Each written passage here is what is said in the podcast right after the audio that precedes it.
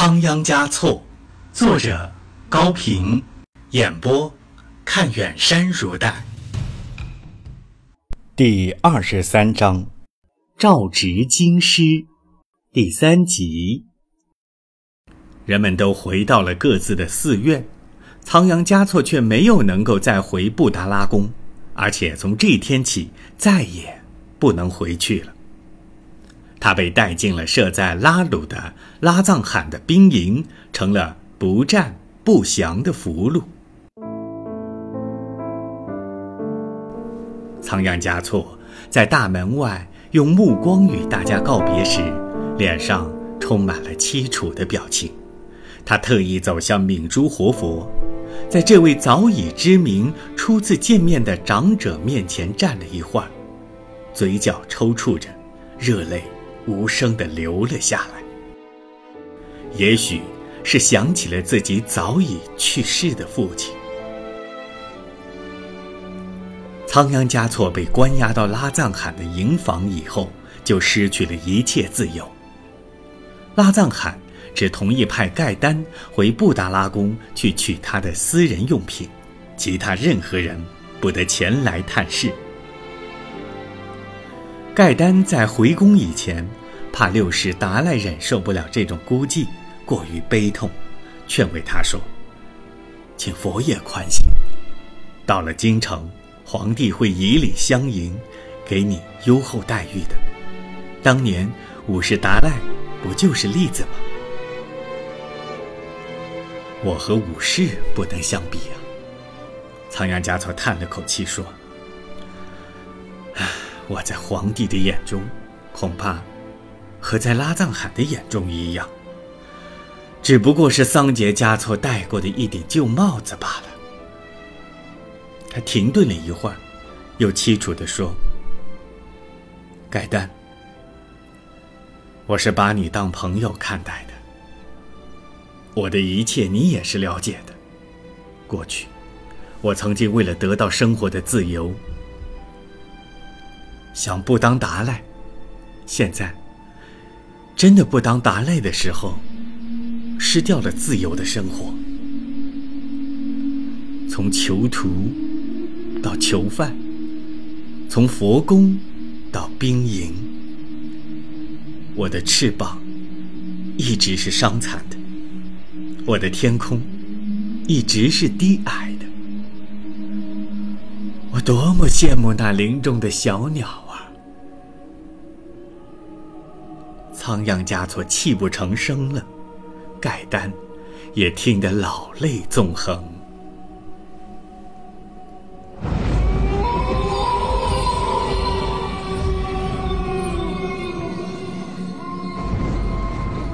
天上传来了鹰的叫声，地面传来了战马的嘶鸣，却都那样的陌生。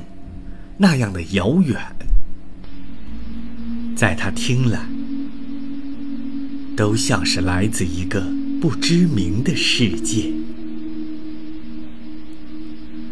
仓央嘉措接着对盖丹说：“有人说我不是真达赖，这本来就是件连我自己也搞不清楚的事情。是的，我不守清规，我破坏了戒律，我亲近过不少的女人。”正如我赞赏过各色的鲜花，崇拜过各样的山峰。我既是六世达赖，又是荡桑汪波，但是，我归根结底，只是仓央嘉措。日有日食，月有月食，树不能无结疤，人怎能无过错？我轻信过。也轻浮过，我荒唐过，也悔恨过，但我从无害人之心。我反复的思想，多次的比较，在女人当中最理解我的、最谅解我的、为我受折磨、担风险最多、我真爱的、我最爱的，到头来只有一人。于琼卓嘎，盖丹问：“对，你猜对了。仓央嘉措有了欣慰的笑容。我和他今生是再也不能相见。请你回宫以后，设法告诉塔尖乃的妻子仓木觉或者酒店的央宗，让他们一定替我到工部地区龙下的庄园去一趟，把我的情形告诉于琼卓嘎，并且把我最后的一首诗交到他手里。说着，从怀里掏出一张字条。盖丹不知道上面的诗是什么时候写好的。也不知道他在怀里揣了多少个日夜。盖丹双手接过来，匆匆一瞥，只见上面写着这样几行：在这短暂的一生，多蒙你如此待诚。不知来生少年时，能不能再次相逢。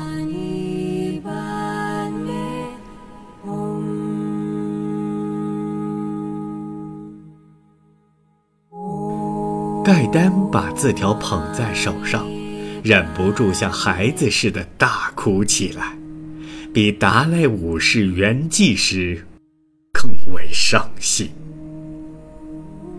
他对五世只怀着崇敬，对六世却充满着爱怜。六世达赖受审判、被囚禁的消息。立刻在拉萨引起了极大的震动。人们从远处、近处、高处、低处望着金碧辉煌的布达拉宫，感到里面全都空了，只剩下一个石砌的外壳。达赖寝宫的窗外上方，黄色的遮帘垂了下来，像是在掩盖他失去了主人的悲哀。对于达赖喇嘛的信仰，对于年轻诗人的喜爱，对于无辜受害者的同情，对于本族首领的偏袒，像一颗颗火星聚集到人们的心中，冒烟了，燃烧了，变成了熊熊大火。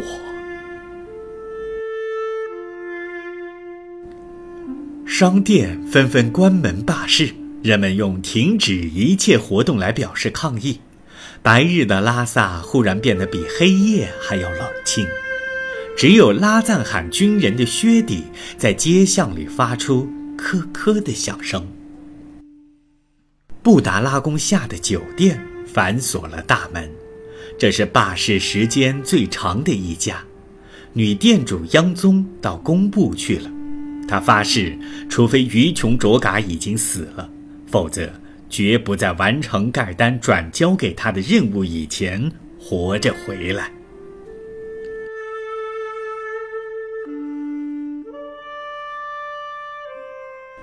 半个月后，一七零六年六月十七日，藏历火狗年五月十七日，仓央嘉措在达木丁苏伦将军率领的军队的押送下。在皇帝使臣习柱和舒兰的陪同下，从被关押的地方拉鲁嘎才出发，踏上了前往北京的路程。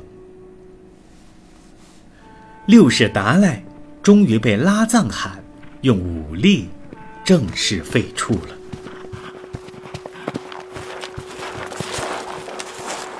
这是一支特殊的、罕见的押送俘虏的队伍。没有绳索，没有行家，没有囚车。为了不过分刺伤人们的心，拉赞罕下令不准这类物件出现在这支队伍之中，并且允许仓央嘉措骑在一匹很神气的大马上，依然穿着普鲁之乡杰迪雪特制的袈裟。仓央嘉措闭起眼睛，不忍看正在。与他远别的一切，这一切，包括一粒石子儿，一个房角，一阵风，一朵云，今天，他都充满了惜别之情。忽然，他听到远处有一种又像狂风又像雷鸣的声音，这声音越来越近，是拉萨战动，是天地交魂。仓央嘉措不由得睁眼观看，只见数不清的人群从四面八方朝他拥来，势不可挡的人潮迅速地吞没了拉萨的土地，喧嚣着，跳荡着向前河流。达姆丁苏伦一声口令，士兵们立刻向四周散开，形成了一道圆形的堤岸，阻挡了推进的人潮。仓央嘉措被围在这个不大的空圈中间，一时不知怎样才好，只希望不要再发生不幸的事情。军官和士兵们厉声呵斥着，命令群众退去。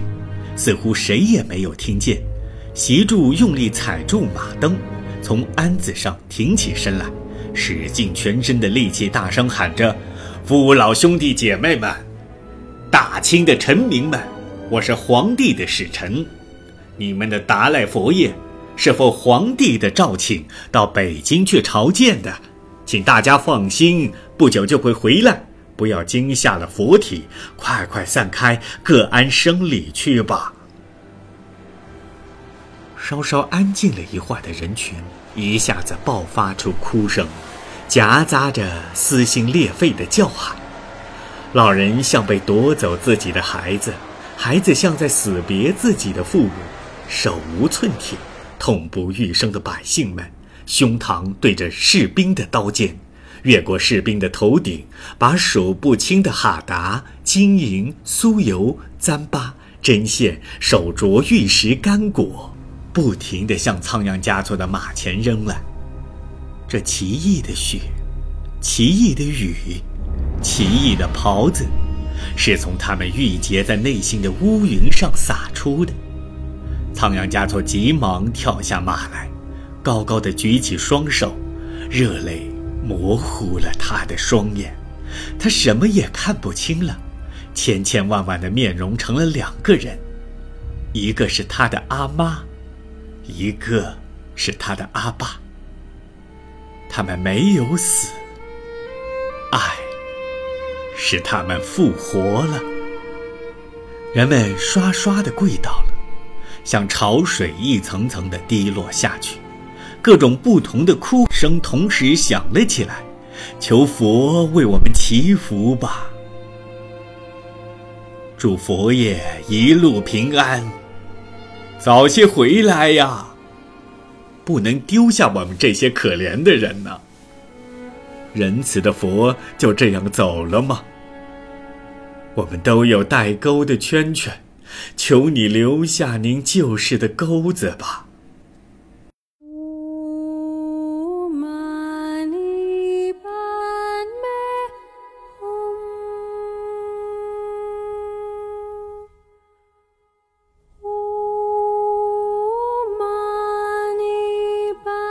仓央嘉措用合十者的双手抹了一下腮边的泪水，又一次闭紧了眼睛。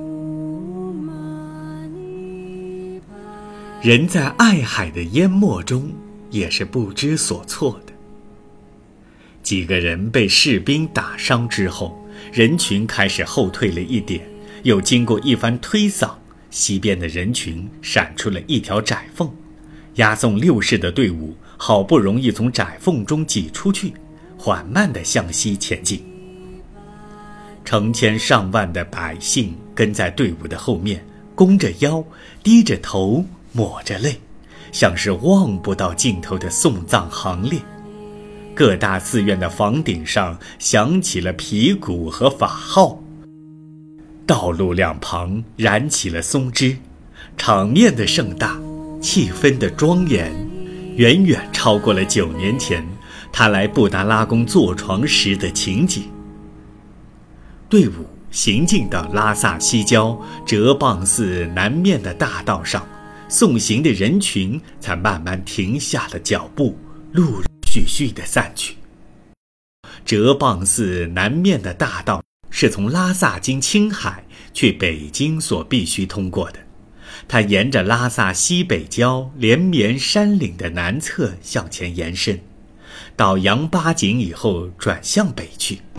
哲蚌寺是这条路边的最大的寺院，始建于明成祖永乐十四年（公元1416年），是人所共知的拉萨三大寺和全国六大黄教寺院之一，住着几千名喇嘛。它坐落在东西北三面环山的巨大马蹄形的崖坳里，居高临下，气势雄伟，十分险要。当初，宗喀巴的弟子嘉祥曲杰在选择寺址的时候，是颇有地理眼光和审美水平的。押送仓央嘉措的队伍，刚转过哲蚌寺下东侧的山脚。早就埋伏在那里的上千名武装喇嘛突然冲下山来，以迅雷不及掩耳之势分割阻挡了拉藏汗的士兵，一阵旋风般的把六世达赖劫走了。拉藏汗听到仓央嘉措被喇嘛们抢入哲蚌寺的消息后，十分震怒，他命令各路重兵将哲蚌寺团团围住。准备向喇嘛们发起歼灭性的攻击，因为他绝不允许达赖落入他人之手，更不能容忍任何人藐视他的权威。哲蚌寺的教徒们是不会将达赖交还给拉藏汗的，他们誓死也要把佛业留在拉萨，并且不惜一切代价来改变达赖面临的厄运。他们不是孤立的。在西藏，确实有不少人愿意为达赖流血。热振寺早就决心同拉藏汗的军队打一场大仗，这已经不是秘密。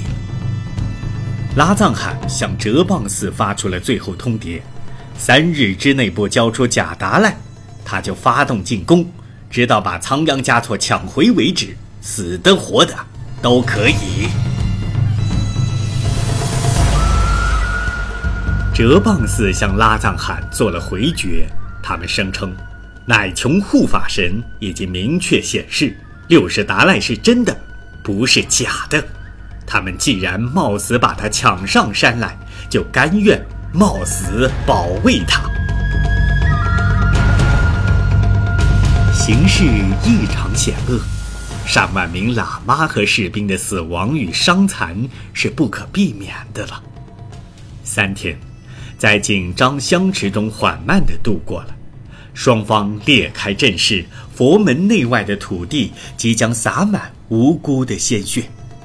除了远在万里之外的皇帝，是没有第二个人能够制止得了的。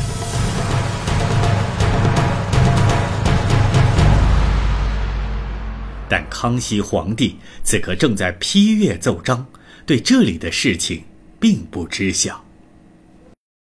拉藏汗怒视着严阵以待的武装喇嘛，举起了指挥进攻的战刀。他的士兵齐声呐喊着，刚迈出前进的脚步，一个年轻的喇嘛从寺门外的小路上跌跌撞撞地跑下来，来到两军阵前站下喘息了一会儿，望了望准备拼杀的双方，大步向拉藏汗的军中走去。他来到拉藏汗的面前。坦然地说：“带我走吧。”然后回身朝着哲蚌寺的一方高喊：“不要为我流血！不要为我流血！不要为我流血！”马蹄形的山谷发出了不间断的回声。他，就是仓央嘉措。